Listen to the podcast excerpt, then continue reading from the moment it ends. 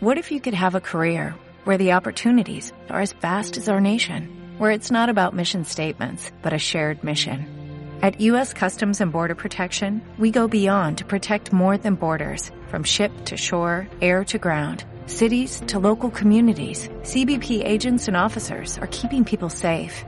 Join U.S. Customs and Border Protection and go beyond for something far greater than yourself. Learn more at cbp.gov/careers. de la humanidad se puede dividir de muchas maneras, pero que sabemos que está sobre todo dividido en dos. Está dividido en el antes de Cristo y en el después de Cristo. Así es como se divide la historia de la humanidad. Han ocurrido, han habido muchos inventos, han habido muchos momentos en la historia importantes, pero el momento más importante que ha habido en la historia de la humanidad es el momento en el que Jesús murió en la cruz del Calvario para salvarnos a ti y a mí de toda condenación y cuando resucitó para darnos una nueva vida. Aleluya. ¿Estáis de acuerdo conmigo o no? Y este momento que acabamos de leer es en el momento en el que Jesús, habiendo resucitado, es la primera vez que se presenta a sus discípulos. Y fijaos que Jesús, sabemos que Jesús es Dios, la segunda persona de la Trinidad, les podía haber dado cualquier cosa a sus discípulos, les podía haber dicho cualquier cosa. Sin embargo, el anhelo que tenía Jesús para sus discípulos era que ellos estuvieran llenos del Espíritu Santo. Que ellos estuvieran llenos del Espíritu Santo. Y dice este versículo, dice, y sopló y les dijo, recibid el Espíritu Santo. La primera cosa que él hizo después de resucitar es soplar aliento de vida en sus discípulos. Ahora alguien podría decir, pero si sus discípulos estaban vivos, sabemos que hay una diferencia entre existir y estar vivo. No es lo mismo existir que estar vivo. Los animales existen. ¿Eh? son creación de Dios. Pero la verdadera vida solo la da Jesucristo a través de su Espíritu Santo cuando su Espíritu Santo viene a morar en nosotros. Mientras tanto, lo único que hacemos es existir. ¿Estamos de acuerdo o no? Hay dos versículos que nos lo explican claramente. Eh, Génesis, capítulo 2, y el versículo 7 es cuando Dios creó al hombre. Génesis 2.7 dice, entonces Jehová Dios formó al hombre del polvo de la tierra, sopló en su nariz aliento de vida y fue el hombre un ser viviente.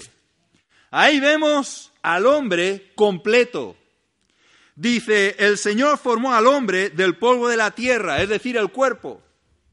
Dice, sopló en su nariz aliento de vida, le dio el espíritu. Y fue el hombre un ser viviente, el alma. Las tres partes del hombre, cuerpo, alma y espíritu.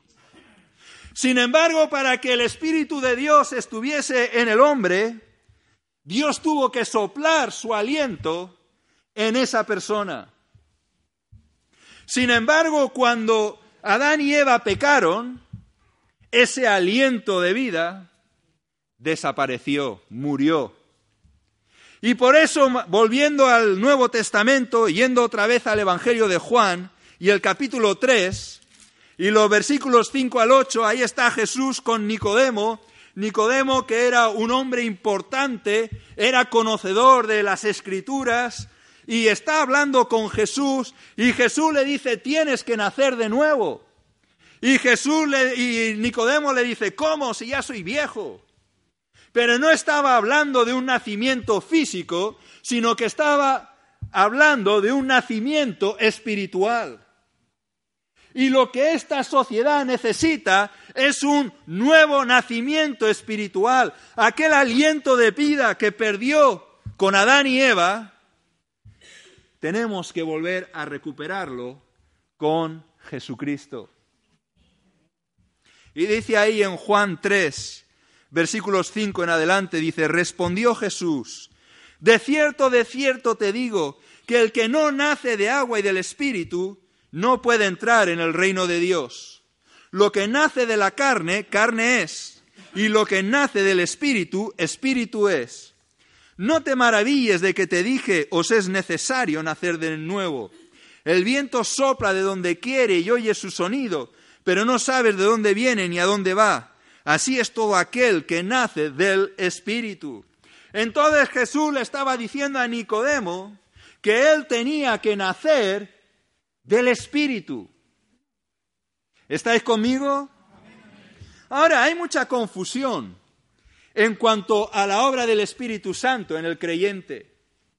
Sabemos que el Espíritu Santo es la tercera persona de la Trinidad, no es una fuerza impersonal.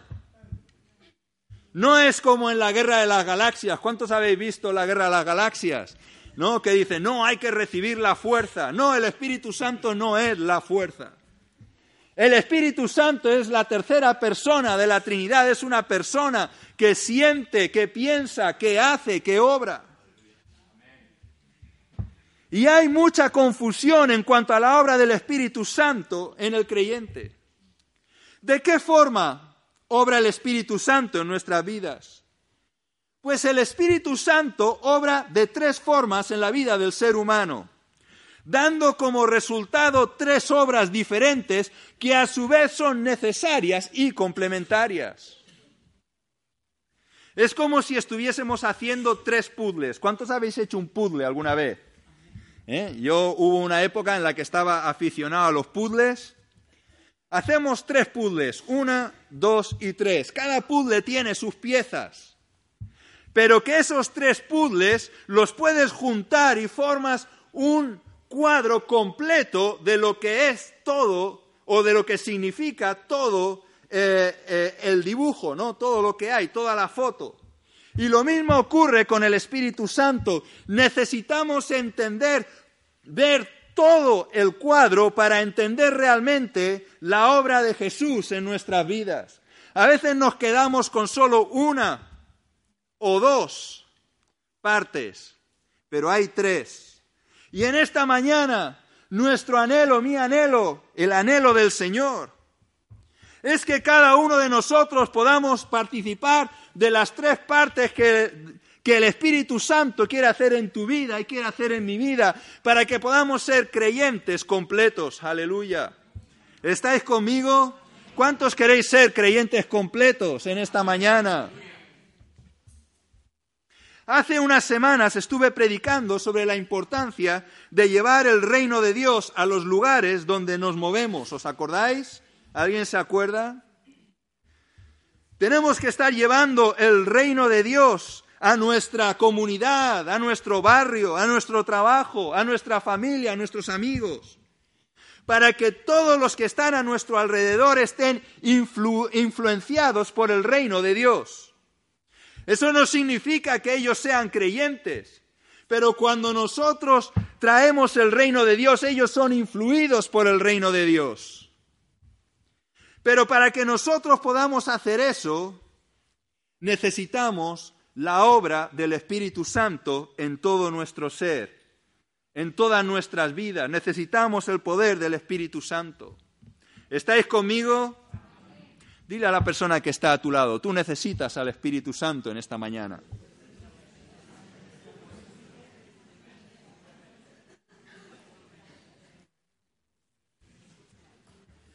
Lo maravilloso del asunto es que la obra del Espíritu Santo no es para unos pocos escogidos, no es para una élite, no es para el pastor.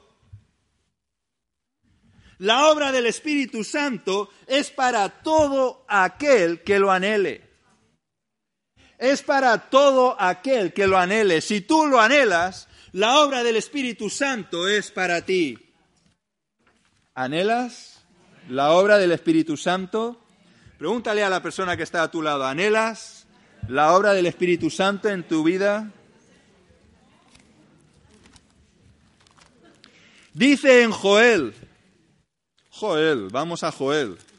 Joel capítulo 2 y el versículo 28 dice, después de esto derramaré mi espíritu sobre el pastor.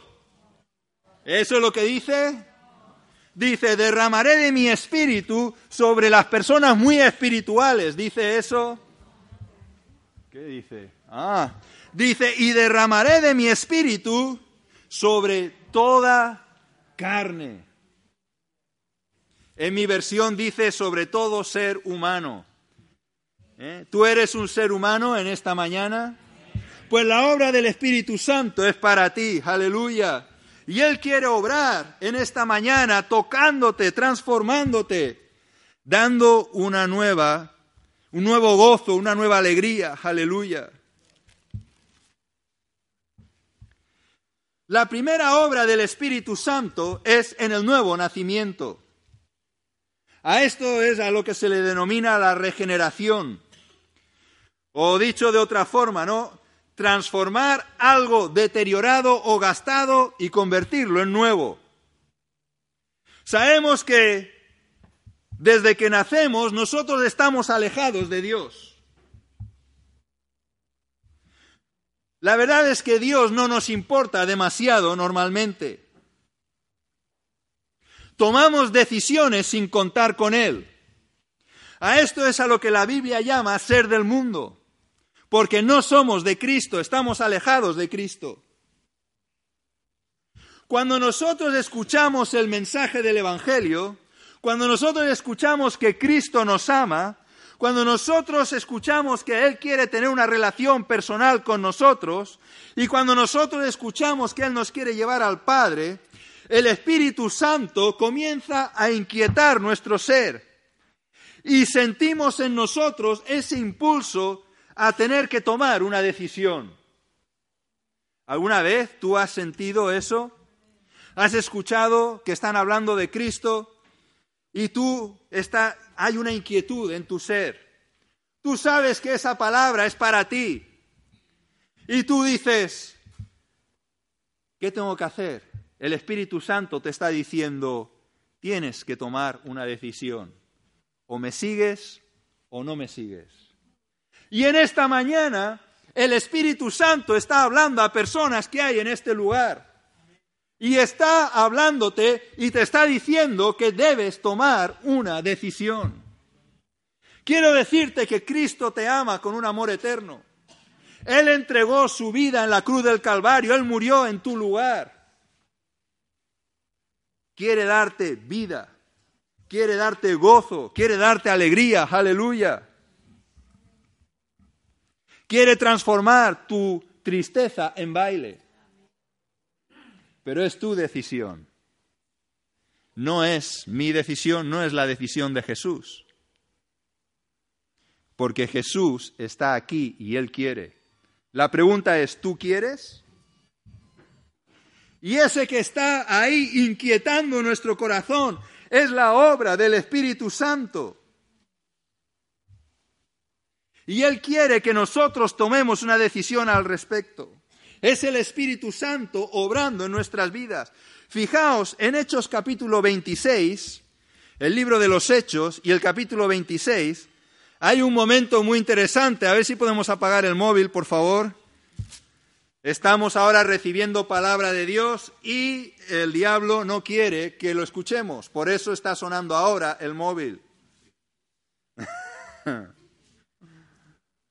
Por favor, cuando entremos a la iglesia, apaguemos el móvil, que no lo necesitamos.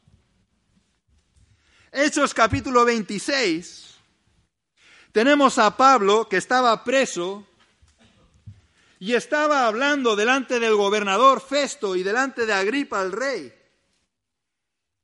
porque ellos tenían anhelo de escuchar por qué estaba Pablo preso. Y Pablo les cuenta su testimonio de cómo él había tenido un encuentro con Jesús. Y él les está diciendo, pero tú crees, y ahí estaba el Espíritu Santo obrando, en el corazón de Festo, el gobernador, y en, el corazón del rey Agripa. Y en el versículo 27 dice, ¿crees, rey Agripa? A los profetas y Pablo le dice, yo sé que crees. Y en el 28, el versículo 28, entonces Agripa dijo a Pablo, por poco me persuades a hacerme cristiano.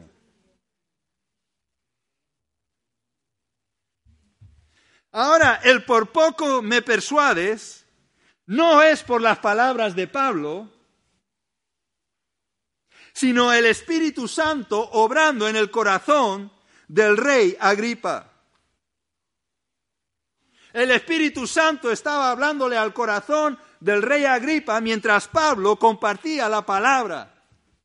Sin embargo, en este caso, el rey Agripa rechaza la palabra del Señor. Qué triste, ¿verdad? Dice por poco. Esperamos que aquí nadie, ni por poco ni por mucho, rechacen la obra del Espíritu Santo y la palabra del Señor, sino que todos los que estamos aquí entreguemos nuestra vida a Cristo. Amén. Muchos de nosotros sí hemos aceptado a Jesús en nuestros corazones. ¿Es cierto? al oír su palabra, eh, el Espíritu Santo ha hecho su obra.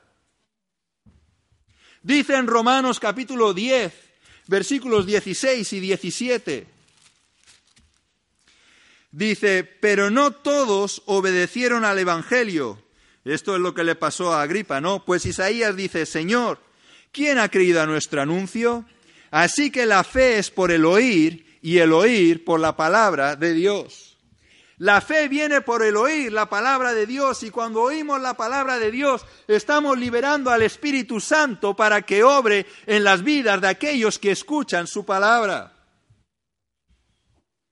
Eso es son las llaves del cielo que no solo tiene el apóstol Pedro, ¿eh? sino que cada uno de nosotros tenemos que hemos creído en Cristo tenemos las llaves del cielo para aquellos que no han creído. Aleluya. ¿Estáis de acuerdo conmigo? A partir de ese momento en el que aceptamos a Cristo en nuestras vidas, el Espíritu Santo empieza a morar en nosotros y somos librados de la esclavitud del pecado y dejamos de anhelar las cosas materiales y carnales de este mundo y comenzamos a tener el deseo de obedecer a Dios y seguir la dirección del Espíritu Santo. ¿Es verdad o no? Es lo que muchas veces llamamos el primer amor.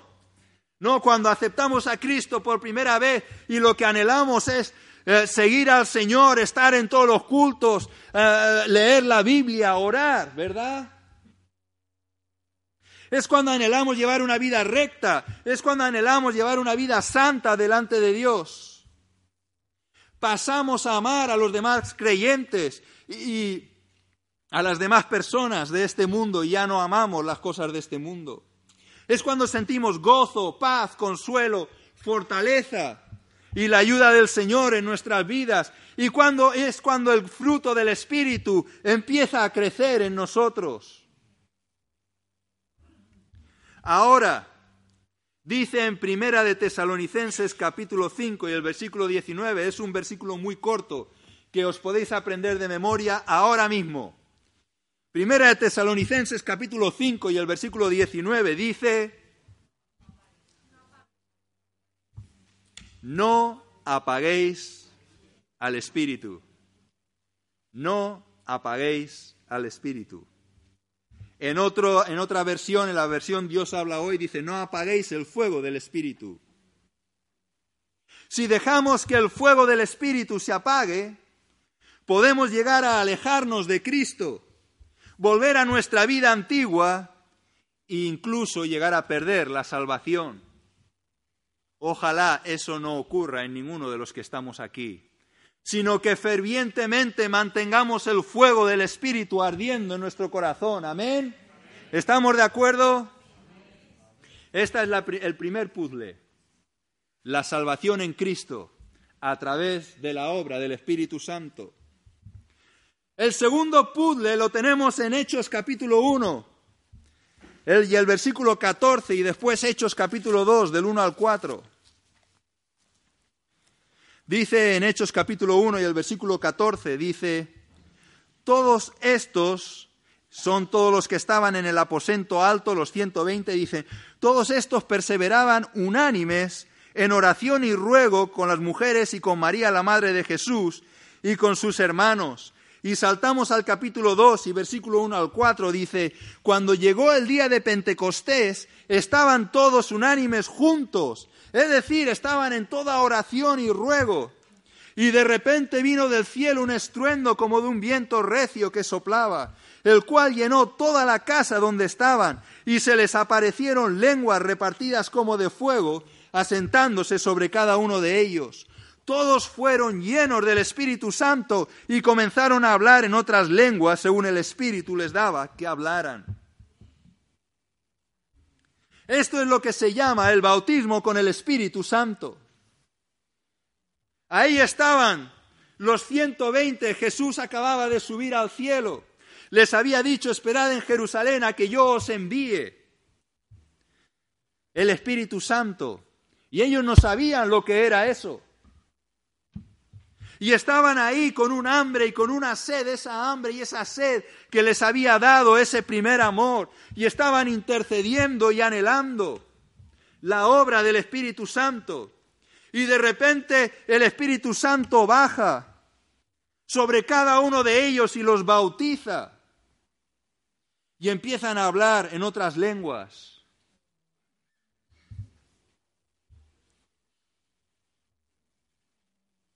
Aleluya. Ellos se sentían, Jesús acababa de subir al cielo, ellos se sentían solos.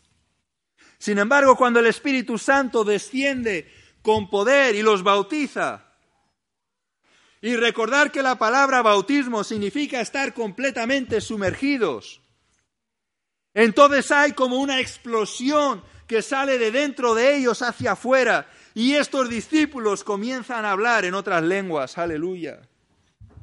Y esto trae una transformación completa a sus vidas, donde de pronto sienten la necesidad de compartir lo que tienen dentro y comienzan a testificar a Jesús y a hacer milagros, aleluya. Dice en Juan 7:38, dice, de su interior correrán ríos de agua viva.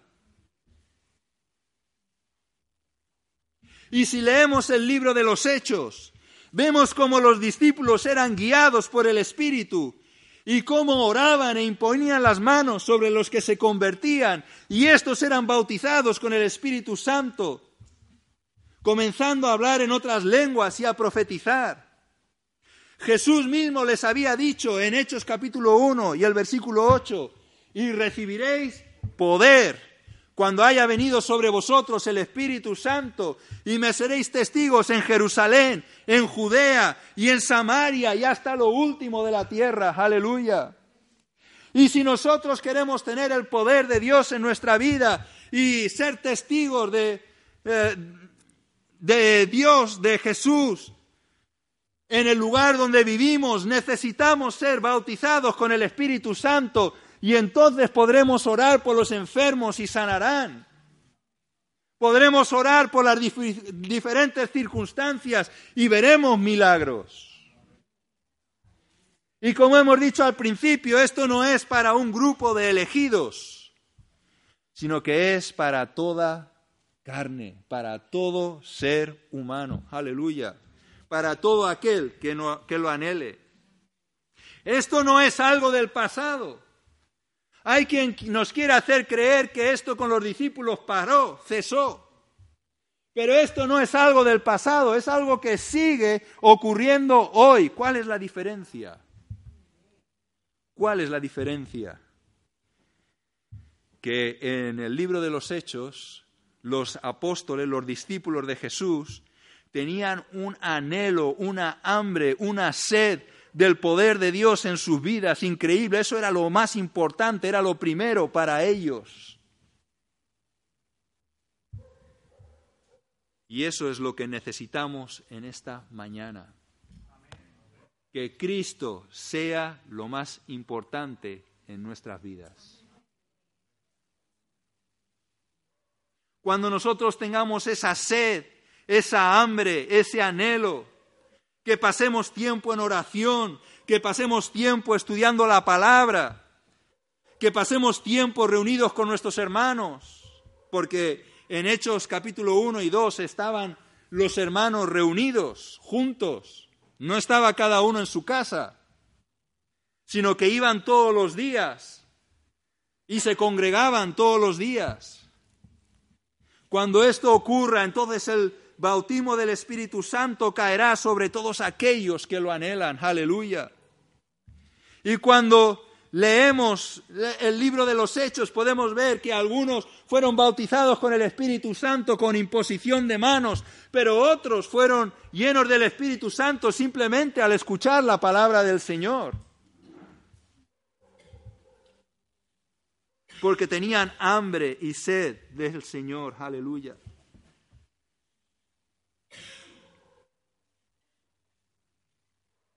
Para recibir, para tener la segunda parte del puzzle, tienes que haber recibido primero la primera. Tienes que haber recibido a Cristo en tu vida. Y eso nos lleva a la tercera, al tercer puzzle. Y este tercer puzzle son los dones de manifestación del Espíritu los dones de manifestación del Espíritu. Primera de Corintios, capítulo 12. Versículo 1 y después del 4 al 11. Vamos a estar leyendo.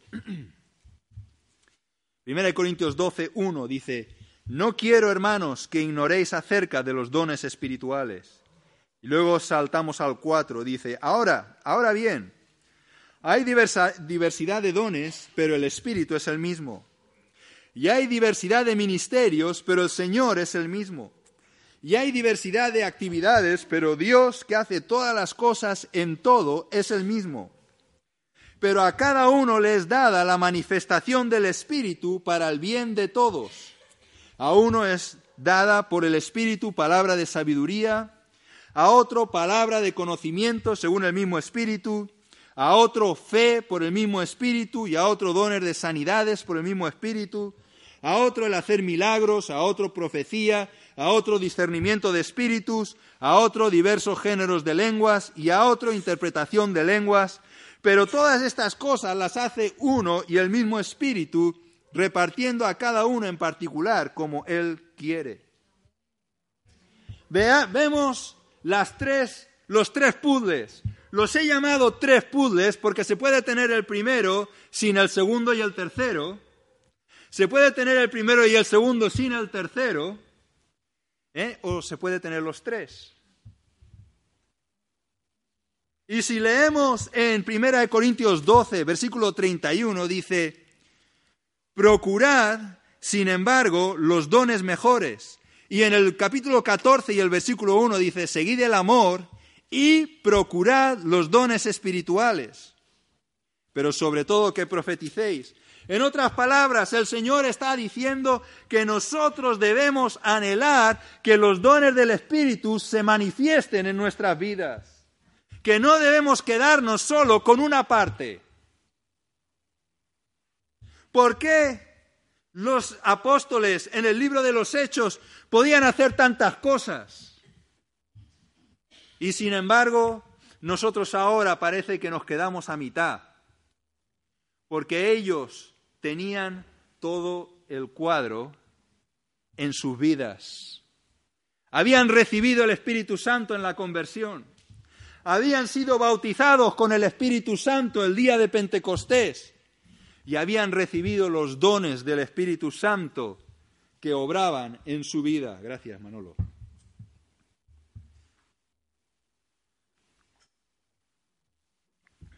Y en esta mañana ¿En qué nivel estás tú? ¿En cuál de esos tres estás tú? ¿Los tres están obrando en tu vida? Gloria a Dios. Quizás has tenido un encuentro con Cristo y te has quedado ahí. Dios quiere darte más. Dios quiere bautizarte con el Espíritu Santo. Y si estás bautizado con el Espíritu Santo, Dios quiere usarte de manera sobrenatural para la edificación del cuerpo de Cristo, para la santificación de la iglesia, para que el lugar donde tú estás sea completamente transformado, para que el reino de Dios esté donde tú estés. Pero no solo en palabra, sino en poder. Porque Dios quiere que actuemos no solo en palabra, sino en poder. ¿Me seguís? Si no lo entendéis, luego podéis preguntar a la pastora Eliana. es broma. Aleluya.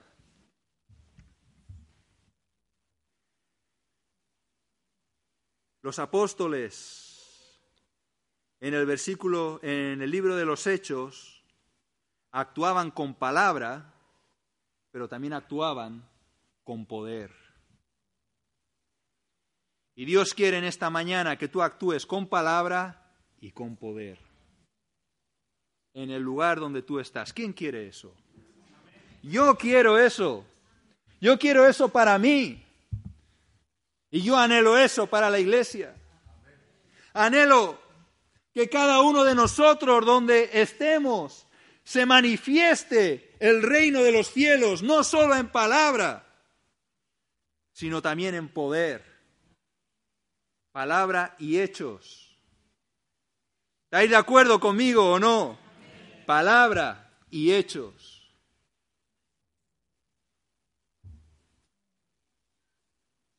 Pero para eso debemos anhelar, anhelar, anhelar. Poner Jesús lo primero en nuestras vidas. Sabemos que hay muchas cosas en nuestras vidas. Tenemos la familia, tenemos el trabajo, tenemos los amigos, no sé, tantas cosas. Tenemos los hobbies, ¿no? No los hobbits, sino los hobbies. Algunos tienen hobbits, ¿eh? En su casa, ¿no? Los super frikis. Bueno,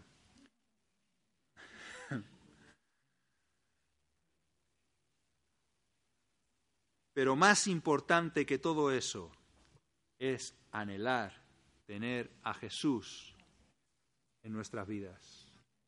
Que Jesús sea lo primero en nuestras vidas. ¿Es Jesús lo primero en tu vida? No quiero que me conteste, ya sé que alguno me dirá amén, no.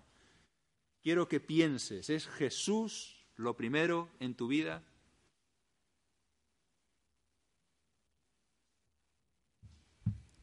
¿Es más importante para ti pasar tiempo con Jesús que pasar tiempo con otros? Porque ahí es donde se sabe si Jesús es lo más importante en tu vida. Si no es así, el Espíritu Santo te está hablando en esta mañana. El mismo Espíritu Santo del que hemos estado hablando te está hablando en esta mañana y te está redarguyendo y te está diciendo, es hora de cambiar. Es hora de cambiar. ¿Estáis conmigo? Vamos a ponernos de pie y vamos a orar. Pero no voy a orar yo, sino cada uno de nosotros ahí en el lugar donde está. Vamos a dejar que el Espíritu Santo esté hablando a cada uno de nuestros corazones para que Él nos redarguya, y para que Él nos diga qué es lo que debemos cambiar. Amén. Vamos a estar orando. Aleluya.